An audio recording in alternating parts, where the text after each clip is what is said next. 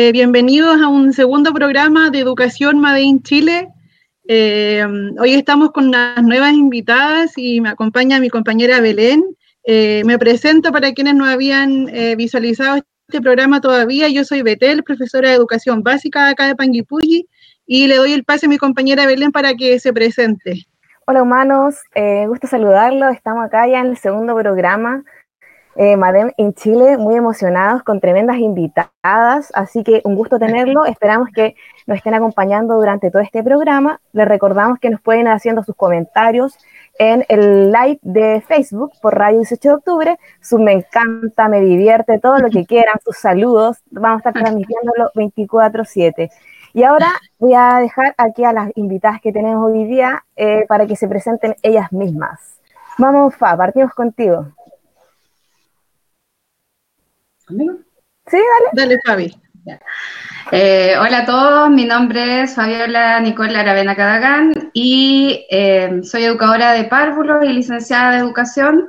Trabajo hace ya unos 18 años en la comuna de Panguipulli, con un recorrido por sector cordillerano de 9 años, 3 años en Melefquén y más, y el resto en María Alvarado Garay de Panguipulli. Y soy autóctona de la zona. Un aplauso para, para Sara, que, nos, acompaña hoy día. 100% manguipullense, producto local ah, de la zona. Gabriela, Gaby.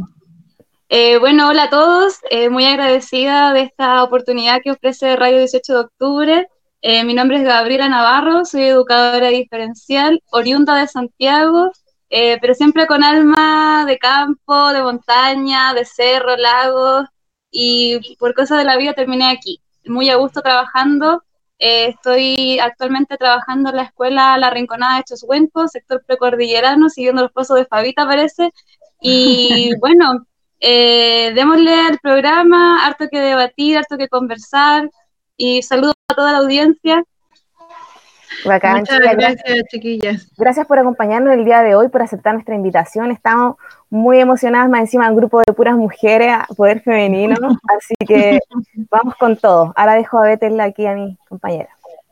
Para quienes nos, están escuchando, comentarles que este espacio surge principalmente de la idea de la radio de poder debatir de, los temas que han sido de mayor interés.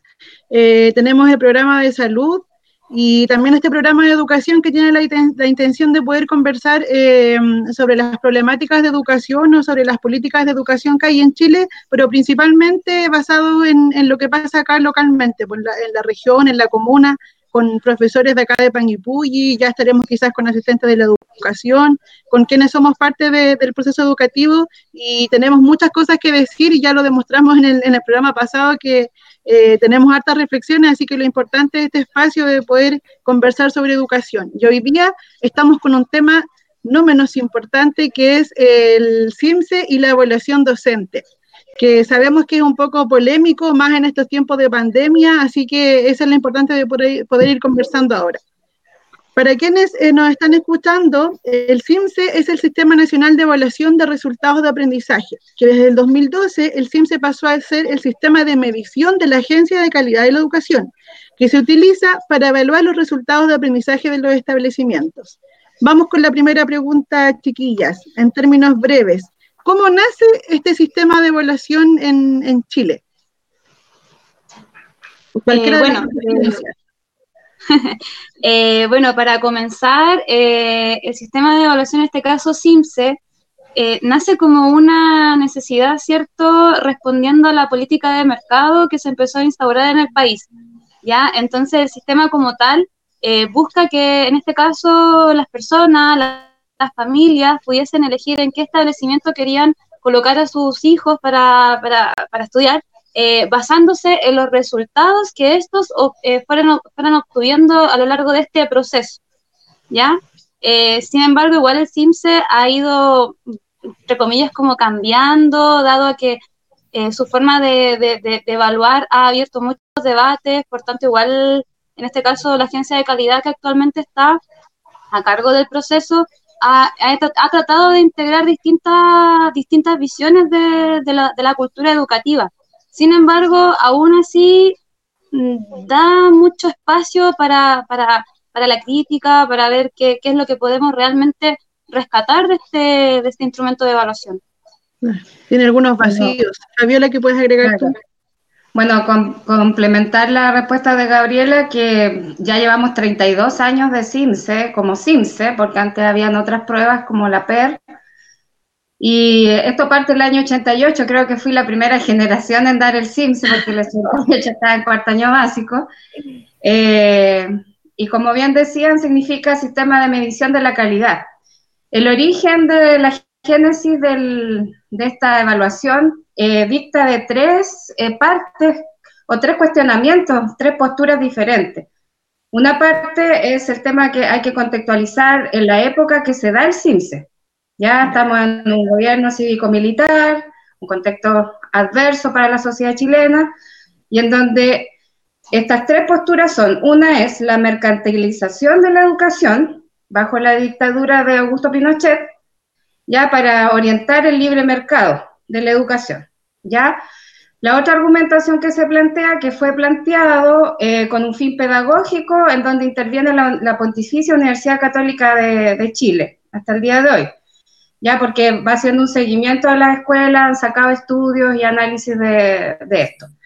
Y la última contraparte, que es una mezcla entre el gobierno militar y la PUC ya la, Universidad Católica de, Chile. Ya esas serían como para alimentar el, sistema neoliberal. Ya ahí vamos viendo cómo se va tejiendo esta, este tema del sistema de evaluación, que en el año 82, cuando era la, la PER, la prueba de evaluación de rendimiento escolar, en el año 82 Mónica Madariaga quería utilizar este medio de evaluación para ir cerrando escuelas que no se olvide el trasfondo que tuvo en un inicio como prueba de, evaluación de rendimiento escolar. Y de ahí va progresando porque obviamente la Universidad Católica se opuso y se crea este sistema de, medición de la educación.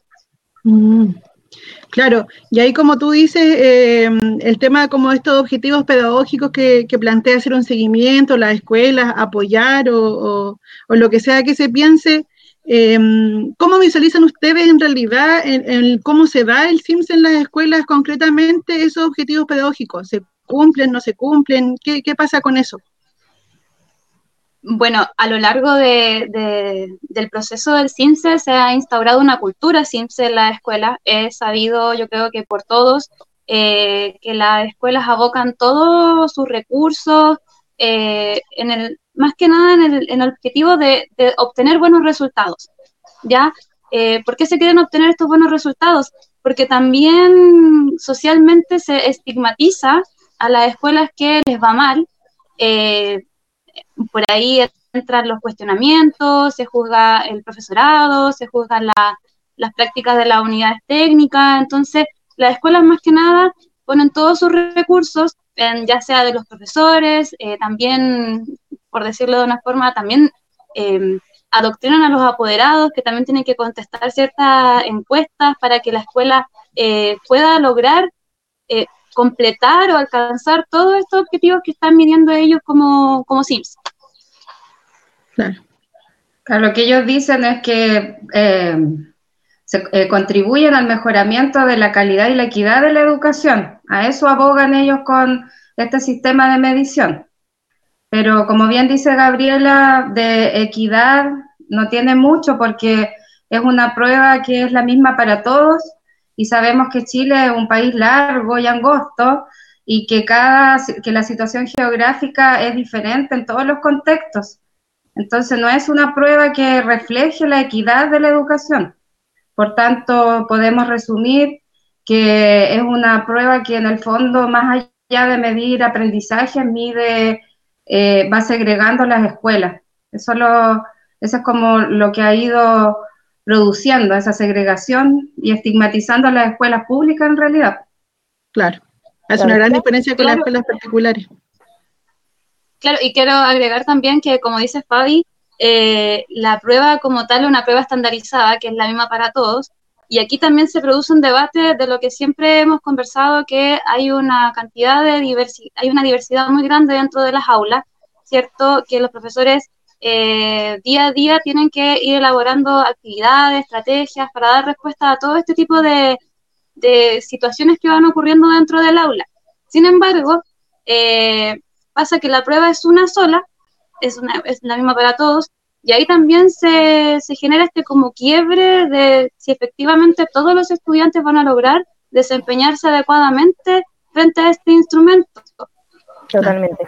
Y como dice igual Gabriela y la FA, el, nacimiento del CIMSE ya es como en un periodo de la historia complicado, tránfugo, donde estaban claramente las libertades limitadas y, ocurre este asunto desde la mm, municipalización de la educación, ¿cierto? Donde el Estado se desliga y eh, todos los establecimientos educacionales pasan a manos de las municipalidades, ¿cierto? Y también eh, parte esta ley de subvenciones, donde Em, los estudiantes empiezan a ser valorizados por cuánta cantidad de estudiantes, los recursos van asignados dependiendo de eso. Y esto, ¿cierto? Fue hace cuántos años atrás, 40 años atrás, 30. ¿Por qué creen, chiquillas, que este modelo tan nefasto que surge en estas condiciones como un poco eh, bien limitantes continúa y no se ha modificado de trasfondo ni de forma? Mira, yo creo que aquí hay que hacer un poquito de historia en realidad, porque yo buscando información, me gusta eso. Mateísima.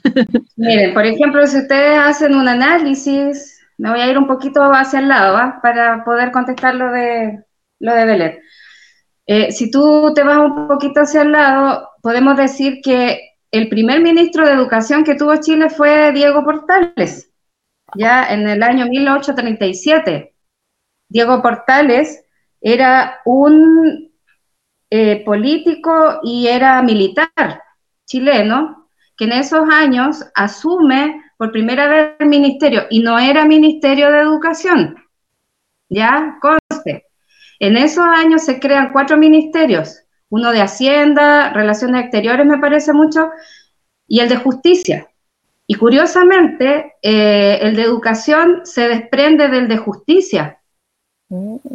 ¿Ya? Entonces, de ahí empiezan a crearse políticas en donde, por ejemplo, si algún empleado público quería trabajar en la parte pública, tenía que saber tener buena gramática y usar bien el castellano. Entonces, las políticas de educación, lo bueno que tuvo en ese momento que abrieron el debate de la educación. Eso fue lo, positivo, pero siempre estuvo bajo el alero de lo que es la parte de justicia. Y lo que tenía que ver con justicia tenía que ver con lo militar. ¿Me entienden? Entonces, la educación en Chile nunca ha sido vista desde el punto de vista pedagógico, porque también si le agregamos a esta información que si yo reviso todos los ministros que tuvo Chile desde el año 87, tomé el 87 porque es más cercano a la, a la transición de un gobierno democrático, si partimos desde el año 87, yo te puedo decir, la mayoría son ingenieros civil, abogados, economistas, eh, asistente social, médico, y se vuelven a repetir todos a lo largo del tiempo. Han habido solamente dos ministras de educación que han sido pedagogas, que una fue Mariana Elwin y la otra fue la Yasna Proboste, que inclusive quería hacer cambios radicales en educación y curiosamente en esos años fue vetada por una negligencia por el pago de subvención escolar. Mm, ¿Se recuerdan de esa noticia? Entonces, el tema que tiene que ver con el, con el CIMSE, si nosotros lo vemos de esta manera, siempre fue pensado en un negocio. Porque también tenemos que agregar a eso que al ser pensado como un negocio, no como algo que diagnostica, que eso es lo malo, porque el CIMSE no te ofrece un diagnóstico de la realidad local, no te ofrece un cambio para. Lo único que hace es mercantilizar la educación y si yo me pongo a revisar que este año, por ejemplo, a grandes rasgos se, sale el CIMSE, el país está ahorrando 50 millones de dólares al año por concepto de prueba CIMSE. ¿Quién se lleva esa plata? Y paralelo de eso, también tenemos el otro negocio que se produce con esto, porque también el CIMSE te va indicando qué escuelas están bien y quiénes están mal, qué escuelas se segregan siempre, lo que conversábamos recién las escuelas públicas. Son las únicas que se segregan. Y estas escuelas se segregan de la siguiente manera, porque si a mí me va mal en el CIMSE, junto a otros, otros productos que exigen también, eh, me va diciendo si mi, escuela es autónoma, emergente o en recuperación.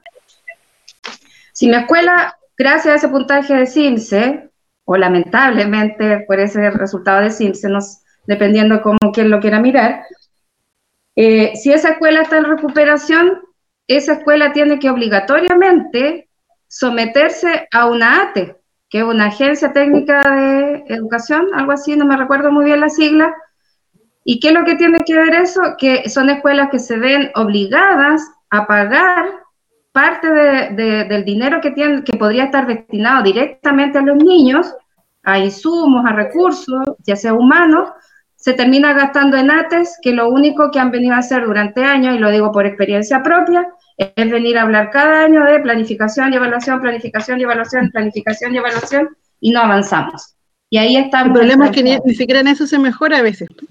Exacto. Y pensando en eso que dices tú, Fabi, como que al parecer las estructuras que están más arriba, desde el Ministerio de Educación, eh, están como un poco lejanas de lo que está pasando en la escuela y al parecer las políticas públicas que están decidiendo en materia de educación, eh, ya veíamos que la mayoría de los ministros o ministras de educación, bueno, en este caso dos ministras fueron eh, cercanas o pedagogas, el resto no lo son, entonces están muy, muy lejanas a los procesos que se viven dentro de la, a la realidad que se vive dentro de la escuela.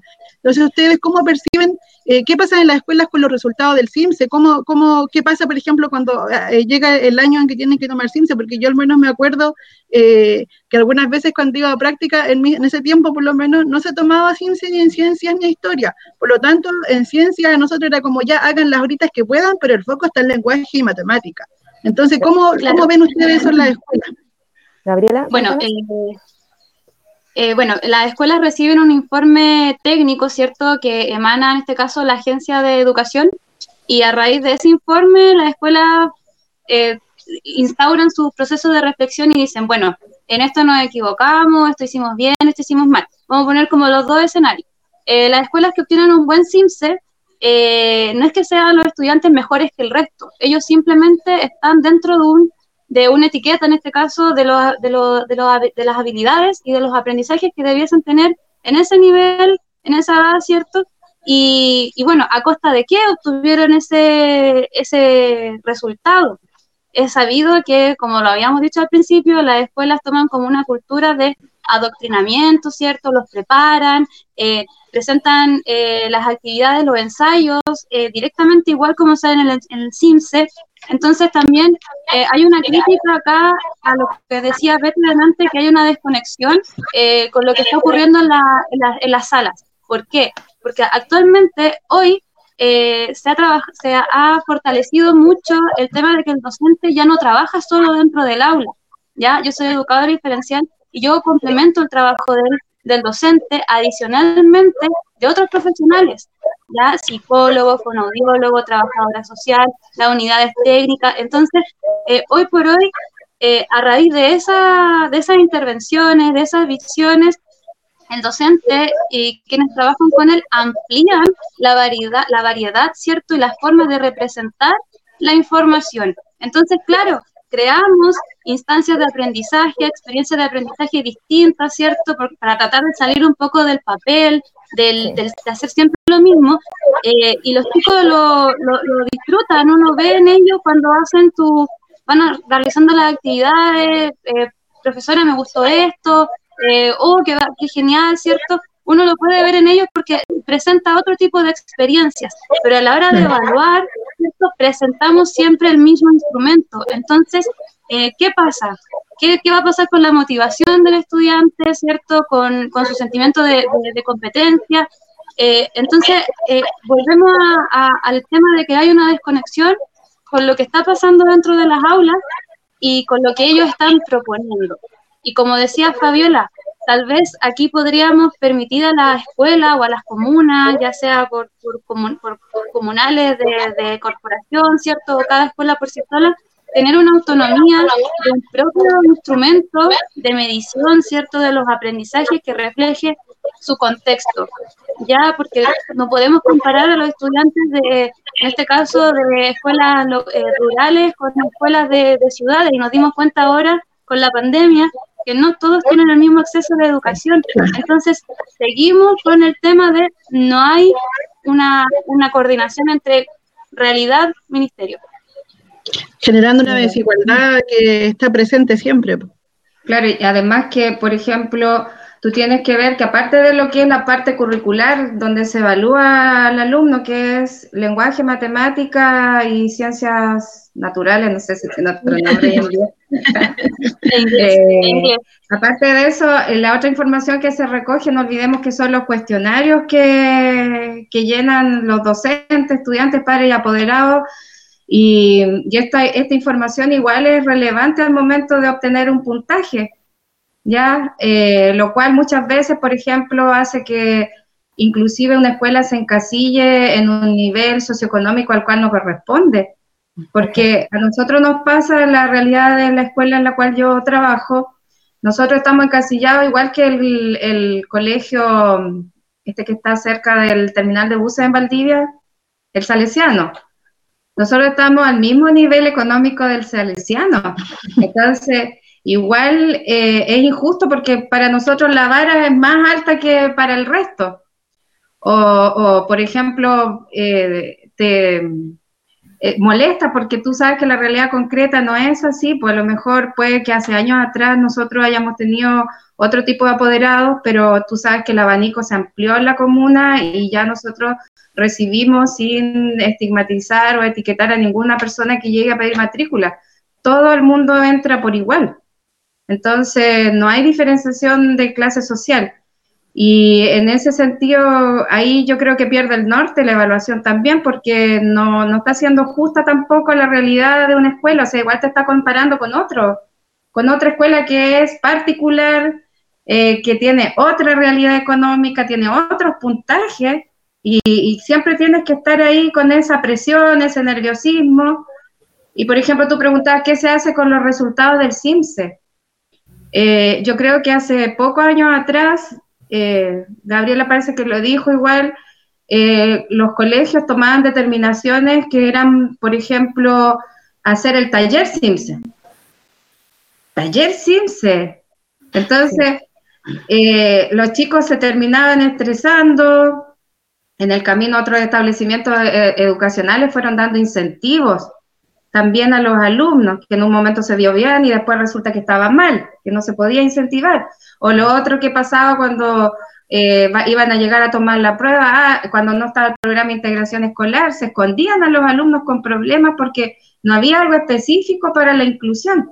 Entonces, es un sistema que ha sido muy lapidario en educación y, y es muy lamentable porque desde mi punto de vista eh, ha hecho perder esa, esa autonomía, esa parte rica de jugar con, la educación, con las estrategias metodológicas, lo didáctico, como que ha coartado esa parte al profesorado. Sí, claro. creo lo mismo, porque aparte eh, este tipo de evaluaciones, ¿cierto?, estandarizadas, hace que nos enfoquemos solamente como en este tipo de asignaturas que son como las elementales, por así decirlo, ¿Y qué pasa con toda la otra habilidad y las otras asignaturas que son tan ricas? Por ejemplo, filosofía, tecnología, en realidad todas tienen como habilidades especiales que hacen que nos desarrollemos de manera diferente, ¿cierto? Entonces, esto es lo que pasa con el CIMSE. Y ustedes, por ejemplo, ¿qué opinan respecto a, porque ya tenemos, ¿cierto? Que el, el como que aquí en esta pantalla que tenemos, nadie está de acuerdo por por lo que he visto, a nadie le gusta mucho. ¿Qué, sistema, ustedes qué opinan de la evaluación? ¿Encuentran que es apropiada o que es innecesaria? ¿Qué método propondrían ustedes? Mira, yo considero. Parto yo, Gaby Toto. ¿Sí? Pues. Dale. Mira, yo siento que el término autonomía para las escuelas para mí es muy importante, porque siento que había un cambio radical a nivel nacional en cuanto a la formación pedagógica de las nuevas generaciones, ya que se ve reflejada desde generaciones del año 2001 en adelante más o menos que, salieron porque vienen con otro tipo de estrategias. Y lo otro que cambiaría es que, por ejemplo, a nivel comunal, nosotros tenemos la posibilidad de participar de un PADEM, ¿ya? Que el Proyecto Comunal de Educación, en donde eh, ahí debiera estar enfocado el, ojo en cuanto a la evaluación. De ahí se debiera desprender la evaluación para los docentes, para hacer diagnóstico, porque en el fondo lo malo del, del CIMS es eso, que no te ofrece un diagnóstico para poder hacer el mejoramiento. Entonces, si tú lo incorporas dentro del, del PADEM y generas una, una evaluación comunal para ese PADEM, Tú podrías generar, por ejemplo, dentro de la misma comuna, tener una escuela Waldorf, tener una escuela Montessori, porque somos un conjunto de un, de un DAEM, de una corporación municipal. Entonces, en ese sentido, yo creo que, que este, este sistema te coarta este tipo de posibilidades de, de generar nuevas estrategias comunales, porque, vuelvo a repetir, los contextos a nivel nacional son súper complejos diferentes animales. Claro, por ejemplo, pero siempre pensando en una evaluación que sea formativa y no punitiva, como lo que nos sucede hoy en día, que es casi cuando llega marzo, llega el resultado, ay, ya no tenemos la excelencia, y andáis como con la cara hecha todo el año. Y casi como pónganle el gorrito y ah, ponte contra la pared durante todo un año porque ya es una vergüenza descomunal. Entonces, siento que, que yo me iría por ese lado, como fortalecer esa parte de, generar una evaluación, pero desde el PADEM hacia abajo. Genial, muchas gracias. Sí, estoy, de acuerdo con, estoy de acuerdo con Fabiola porque claramente el contexto de donde se insertan las escuelas son todos diversos, son todos distintos y también cada escuela tiene un proyecto educativo. Entonces las acciones, todas las cosas que se hacen, tienen que, el resultado final tienen que responder a ese proyecto educativo. Sin embargo, está de nuevo otra vez como una descoordinación de, lo que como escuela se trata de, lograr y también como de lo que se trata de alcanzar a nivel nacional, ¿cierto? Entonces, y podríamos tener, tal vez, tal vez sí, efectivamente hay que tener una, una, una muestra de, ciertas cosas, pero creo que eh, como tal la cultura de Simse ya un poco mm, ha sido más, más que negativa, más que lograr realmente eh, cambios positivos, ¿ya? Porque como dijo Fabiola, se estigmatiza, eh, ojalá todos cruzando los dedos de no, de no irles mal, ¿cierto? Uno ahí hablando con los niños, por favor, respondan bien, eh, ellos ahí, los más chiquititos, no entendiendo, bueno, ¿y por qué estoy haciendo esto? Si estuve todo el año trabajando a lo mejor en grupo, estuve haciendo otro tipo de actividades, de repente pasa la prueba eh, mucho texto, todo el tema, entonces eh, pasa eso, que debiésemos responder más, ser un poco más fiel a la, a la individualidad de, de, nuestro contexto, ¿cierto? Y a lo mejor crear nuestros propios instrumentos de, de evaluación, ¿ya? Y bueno, aquí también entra algo, perdón, voy a alargar un poquito, entra un poco también el tema del decreto de evaluación, el decreto de 67, ¿cierto? Que también un poco trata de abrir esta, este abanico de, opciones de, cómo estoy evaluando a mis estudiantes, qué decisiones tomo a raíz de los resultados. Entonces, nuevamente entra el Sims aquí como caballito de batalla eh, y todo, todo gira en torno al Sims, el Sims, el Sims y cultura Sims. Totalmente. Sí, lo que pasa ahí un poco es que eh, esta evaluación estandarizada eh, yo no estoy de acuerdo tampoco con el CIMSE y la forma en la que se aborda y la forma en la que finalmente los resultados que tiene para la escuela. El tema es eh, ese principalmente, qué es lo que pasa con la escuela a partir del CIMSE. Pues a lo mejor puede o se requiere quizás en, en, Chile una evaluación que nos permita conocer la realidad de cada una de las escuelas. El tema es qué pasa con esos resultados y si realmente es un diagnóstico, como dice Fabiola, o no. Eh, vamos a seguir conversando con respecto a evaluaciones. Eh, hay otro proceso que, si bien no es una evaluación a los estudiantes de forma directa, es una evaluación a nosotros como, como docentes.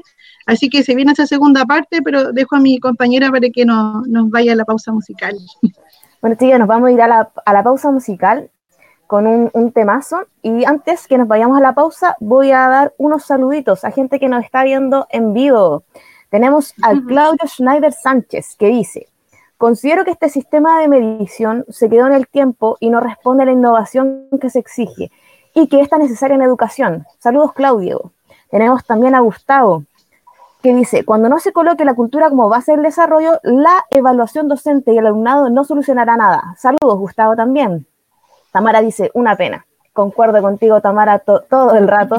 Así que a la vuelta de esta pausa musical, continuamos leyendo sus comentarios, saludos, así que vamos con la música. También aprovecho de saludar a todas las hermosas mujeres de Panguipulli y todas las hermosas mujeres del planeta Tierra que nos están escuchando en este momento. Y nunca más sin nosotras, pues cabras. Así que con todo. Así que continuamos. ¿para qué? Sí, pues con todo, sino para qué, como dice el refrán popular. Así que vamos a continuar con los saludos y tenemos aquí a Matilde Musaraña que nos dice, pero mire mis habilidades, me ha tocado analizar algunas preguntas del formulario de CIMSE y me han parecido súper buenas. Digo, me habría gustado aprender matemáticas como planteamientos de problemas con los que salen ahí, súper concretos y vinculados a la cotidianidad. Muchas gracias por tu opinión, Matilde. Muchas gracias. Continuamos con los saludos. Tenemos también a Maritza Mancilla, a Graciela Saldías Montesinos, a Macarena Araneda Cid. Muchas gracias, chiquillas, por estarnos viendo. Un abrazo gigante para ustedes. También tenemos a Cata Cronopio, que le, eh, le, encantó la canción. Muchas gracias, Catita. Esta canción fue para ti. Así que muchas gracias, chiquillas, a todos los que nos están acompañando y a todos los que nos están acompañando en este momento, los hombres también. No los dejamos aparte. Así que dejo a mi compañera Bete con la segunda parte de Madem in Chile. Eh, como estábamos adelantando eh, en el primer bloque del programa, eh, la segunda parte tiene que ver con, igual una forma de evaluación, pero que esta vez es la evaluación docente, que de alguna forma igual puede tener un carácter formativo, ¿no? Puede ser estandarizado, ¿no? Eso es lo que vamos a ir conversando ahora. El Ministerio de Educación la describe como un sistema con carácter formativo, creado en el 2003 con un propósito de mejorar la labor pedagógica y promover el desarrollo profesional continuo. Cada año, miles de docentes pertenecientes a establecimientos con subvención del Estado son llamados a rendirla. En el proceso se debe responder a cuatro instrumentos, portafolio, entrevista con un par, informe o reporte de directivos de escuela y una autoevaluación. En virtud de ello, la o el evaluado puede ser calificado como destacado, competente, básico o insatisfactorio. Estas últimas dos categorías traen consigo consecuencias. El desarrollo de cursos de perfeccionamiento y el despido en caso de reincidir en el mismo resultado. Según cifras oficiales, lo que menciona CIPER es que en los últimos cinco años un total de 735 docentes han sido desvinculados de las escuelas. Entendiendo que cuando hablamos, y lo que conversábamos delante, cuando hablamos de evaluación formativa, esta es una modalidad de evaluación que tiene que ver con, con, qué es durante los procesos de aprendizaje y no los resultados finales, que tiene una finalidad con detectar dificultades y, que los docentes podamos ir tomando decisiones pedagógicas en relación a nuestros estudiantes. ¿Creen ustedes que el enfoque actual de la evaluación docente es de carácter formativo? Abro la pregunta para quien quiera responder. Mira, Yo voy a responder esa. Voy a iniciar la, respuesta. Eh, bueno, con referente a algo que comentaste anteriormente, sí es, estandarizada, pero en la parte que se refiere a la prueba que hay que ir a dar de conocimiento.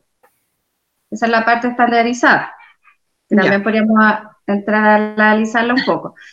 Pero sí es una prueba de carácter formativo, porque cuando se hace el acuerdo entre el Colegio de Profesores, ya el año 2003-2004, se hace este acuerdo con el, con el Ministerio de Educación, lo que más se recalca es, pedir que sea de carácter formativo, para lo cual el Ministerio accede a que lo sea, pero para eso tuvieron que crear un instrumento que haga que, que sea formativo, que en este caso juega un rol primordial el marco para la buena enseñanza, en donde tenemos dominios y criterios entonces, en base a eso, las prácticas pedagógicas que nosotros realizamos en el aula eh, son las que se reflejan al momento de ser evaluado, o sea, la filmación, en el portafolio.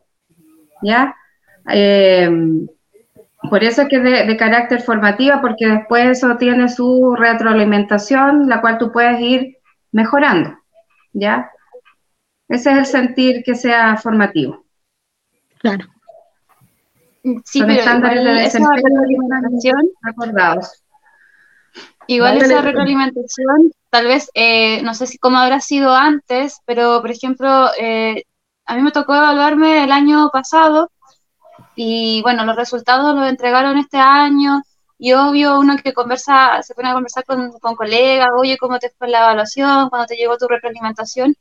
y pasa que al momento como de, compartir nuestros nuestro resultados, eh, nos damos cuenta que las rúbricas con las que nos evaluaron, la, la, o sea, la retroalimentación es la misma, ¿ya? Entonces pasa que efectivamente puede que eh, me haya ido bien o me haya ido mal, yo realmente voy, no, no tengo una claridad efectivamente eh, de las áreas en, que en las que tengo que mejorar, ya porque es súper eh, amplia la, la, respuesta que te, que te envían y no, no, no efectivamente no, no, tengo un conocimiento de, de, qué, de, qué, de en qué me equivoqué. y ahora que vimos un poco eh, como la definición o la característica principal de esta evaluación docente, ¿cuál fue su experiencia personal respecto con la evaluación? Cuéntenme, ¿encuentran que fue positiva, traumática? Cuéntenme un poco de, de su experiencia personal con, con esta evaluación. Bueno, yo la primera evaluación que tuve me, fue el año 2008, porque recuerden que el año 2004, cuando se promulga la ley 19.933, me parece que es, eh, y se hace este cambio de la evaluación docente, eh, partimos todos con, eh, se hizo un muestreo primero, luego el 2008 se aplica la, la evaluación docente y fue bastante tediosa. ¿Qué quieres que te diga? Porque fue muy extensa. Para mí no fue algo que me causara dificultad porque yo estudié en la Universidad Católica de Temuco y nosotros fuimos el conejillo de indias del gobierno en ese entonces, porque desde la universidad de donde estudié se sacaron las bases curriculares de educación parvularia y los planes y programas de educación básica.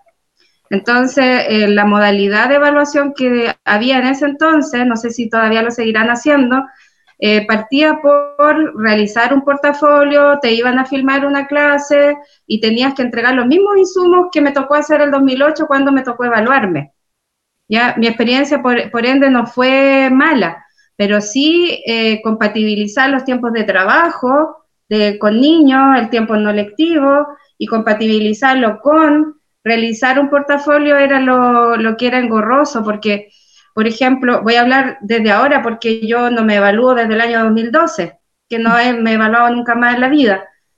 Y en ese año, en ese tiempo, mi experiencia, como les digo, fue, fue buena, pero lo malo que tenía la evaluación de ese entonces era que tú tenías que presentar ocho planificaciones. Hoy en día me creo que se ha reducido a la mitad, me parece mucho. Y lo otro que, por ejemplo, cuando se pedía el informe de terceros, bueno, la, autoevaluación era larguísima, muy extensa, y te daban un recuadro así súper pequeñito donde tenías que escribir la vida. Eh, lo otro era el tema de la filmación, que tuve una mala experiencia, que me llegaban a filmar a las nueve y llegaron a las dos y media cuando los chicos andaban oh. recién. Cuando uno los eh, tiene ordenaditos. Claro, porque a mí me tocó evaluarme en Tierra de Esperanza, en el Tume, y el chico que iba en pana cuando iba subiendo, total fue todo un, un drama. Claro. Pero en sí la evaluación, como les digo, la primera experiencia no fue mala y aquí voy a destacar algo bien importante a nivel comunal, que nosotros tenemos la fortaleza desde el año 2003 de contar con el Comité de Educadoras de Párvulos de Panguipulli. Somos uno de los únicos comités que estuvieron quedando hasta hace poco en la región. Y en esos años se generaron estrategias entre colegas en donde pagábamos una magíster que nos vaya a enseñar sobre evaluación y nosotros viajábamos, las personas que trabajaban en Puerto Fuy, Chohuenco, Punahue, por, eh, todos bajábamos una determinada hora, nos reuníamos en Fernando Santibán o en Escuela María Alvarado Garay y se creaban estas reuniones en donde nos íbamos capacitando con nueva terminología, porque ustedes saben que la educación siempre va cambiando sus conceptos y en ese sentido fue enriquecedor porque hubo un trabajo que fue reflexivo y, generó que por lo menos a mí me vaya bien en el 2008 y luego el 2012 di el gran salto y nunca más me he evaluado. Genial. Y tú, Abrila, cuéntanos un poco tu experiencia al respecto. Bueno, igual tomo un poco de lo que dijo Fabiola, el tema de compatibilizar el tiempo para poder desarrollar eh, todas las etapas de, de la evaluación docente. Ya el tema de elaborar la experiencia de aprendizaje, en este caso las planificaciones eh, de 8, como, lo, como lo dijo Fabiola, se reducen a 3, ¿ya? Eh, pero también hay, hay que tomar como una especie de crítica al instrumento como tal, porque me gustaría que fuera un poco más realista, ¿ya? Porque eh, si bien el acompañamiento que hacen a las personas que se evalúan por primera vez, te dicen, eh, pon eh, o haz una clase en relación a lo que mejor hagas dentro del aula, ¿ya? Pero tal vez yo puedo tener una clase muy maravillosa, pero tampoco eh, las experiencias que yo voy a contar ahí o situaciones que, en las que yo voy a poner en desarrollo mi, mi destreza, mis habilidades, la toma de decisiones, a lo mejor no son siempre las mismas, ¿ya? tal vez sería muy distinto si, no sé, si dentro de la comuna o cada o cada escuela tuviera su, su forma de, evaluar a los docentes, porque es importante importante evaluarse, eh, tuvieran sus propios mecanismos de evaluación, pero en el momento, o sea, que se evalúe, ¿cierto? Y ahí ver la realidad eh, cuando los chicos presentan eh, ciertas dificultades, ¿cierto? O cuando te hacen una pregunta o frente a una problemática, como uno hace el tema de, de, de solucionarlo. Entonces, me gustaría que fuera un poco más realista a, cómo está planteado el sistema como tal, porque también es de conocimiento público que las clases que en los profesores, en las que se evalúan las clases grabadas, se practican. Entonces, eh, lo siento, a riesgo de demanda, pero se practican las clases. La verdad. Saben lo que tienen que decir entonces pierde un poco la validez, ¿cierto? De, demostrar si realmente, como dicen ellos, eres un buen o no docente. Claro, es tanto lo que está en riesgo ahí que, los docentes llevamos esas prácticas a veces porque, claro, no y por muy bien que podamos hacer el trabajo, es una clase que dura 40 minutos, entonces tiene que salir bien en ese, en ese momento y por eso pasa ese tema del, temor de que pueda pasar algo que no, que no esté en los planes que, vaya a fallar eso, pero también creo que quiero destacar lo que dice la Fabi, creo que es algo súper importante y que eh, es repetitivo en los docentes, que es finalmente el trabajo colaborativo, que, hace, por ejemplo, como esta experiencia que decía ahí el comité eh, de educadores de párvulo, que, los profes nos vamos organizando, nos vamos viendo la forma en que podemos ir saliendo adelante y, vamos buscando los métodos entre nosotros mismos, ya que es, porque entiendo que la evaluación docente igual tiene una parte que es colaborativa, pero yo he escuchado por ahí o, he visto experiencias de algunos profes que en realidad parece que no fuera tan colaborativa y, o, no lo exige así tanto la evaluación, por lo tanto esas prácticas no se dan tanto, pero los profes igual por, detrás vamos buscando la forma de irnos apoyando uno a otro. Claro, y por ejemplo, a mí hay una de las partes de la evaluación que siempre me ha causado cuestionamiento, porque yo en algún momento fui evaluadora par también.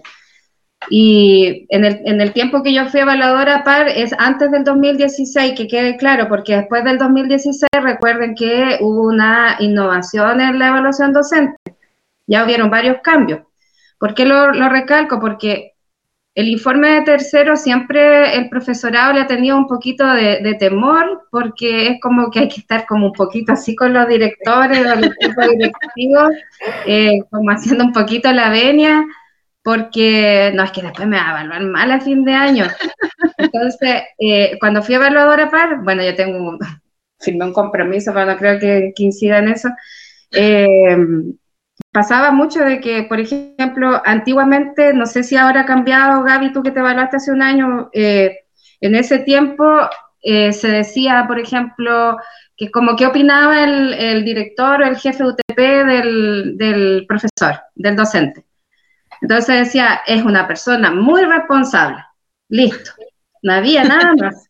Entonces después cuando tú participabas del comité, a ti te orientan y te, te capacitan para eso, entonces, ¿responsable de qué? De levantarse, de cocinar en su casa, de ser fiel a su señora, no sé, responsable de qué. Entonces, como que queda todo en una ambigüedad muy grande.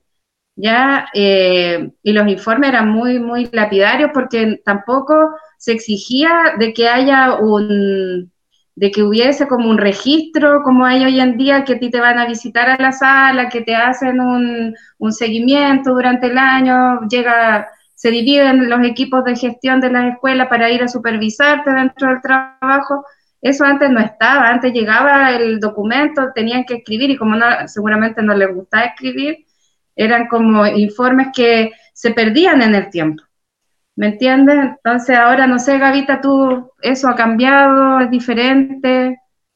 El tema de la, de la evaluación de, terceros eh, no, tenía, no era tan amplio, habían preguntas sí, no, y también había una parte en donde tenían que tal vez redactar un poco más eh, desde la visión de director eh, el desempeño del profesional.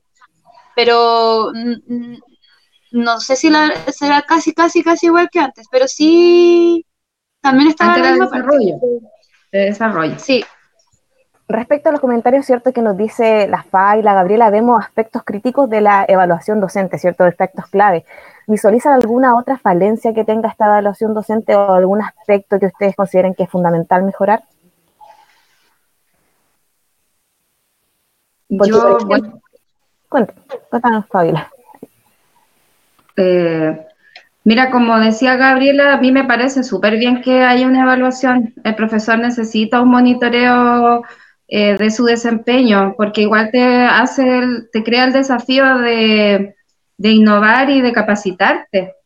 Por eso, a eso se refiere también con que sea formativo, porque hay falencias que tú vas viendo en tu práctica pedagógica, o como se, nos decían en la universidad, ese episodio crítico que, que, sucede dentro de tu aula, que tú tienes que tener conciencia de eso. Entonces, es importante la evaluación. Eh, el tema es que en qué son los tiempos. Yo creo que por ahí va un poco el tema, son los tiempos que, se le dedican. Y si fuera por mí, yo la eliminaría y crearía, como insisto, desde lo comunal, crearía eh, las formas de evaluar al, al docente. Creo que hay gente muy capacitada a nivel comunal y que podría crear cosas más contextualizadas. Muchas gracias. Chiquillas, ahora continuando con este tema de, la evaluación docente y el CIMSE que estábamos hablando, ¿cierto?, en, el primer segmento de nuestro capítulo, eh, les voy a comentar una noticia que salió hace poco que dice lo siguiente. Diputados de la Comisión de Educación aprueban proyecto que suspende el CIMSE y evaluación docente. La iniciativa considera que en el contexto actual no resulta apropiado pretender evaluar a las y los docentes. Además, estableció que los profesores que quieran rendir la evaluación docente sí podrán hacerlo. ¿Están de acuerdo ustedes, chiquillas, con la suspensión del CINCE por este año debido a la pandemia? Sí, al menos yo sí. Yo también. Pero lo veo de, me, o sea, digo sí, estoy de acuerdo que se suspenda la evaluación docente, que, que se suspenda el CIMSE también. Como decía anteriormente, son 50 millones de dólares que está ahorrando el Estado chileno en eso. Ahora sí viene el cuestionamiento, ¿qué van a hacer con esa plata? Claro, porque nosotros no vamos a poder tener... Podrían darle cobertura eh, a nivel tecnológico, de conectividad, ¿cierto? Un montón de estudiantes que no lo tienen, ¿cierto? Ellos buscan, siempre dicen, no, queremos disminuir las brechas, queremos disminuir las brechas, pero bueno, ya tienen, yo creo que no necesitan diagnóstico, yo creo que ha salido todos los días en la televisión y agradezco también, independiente de que a veces no estemos de acuerdo con lo que sale en la tele, eh, han salido un montón de personajes diciendo que eh, no están las condiciones de igualdad para todos los estudiantes en relación al acceso de educación.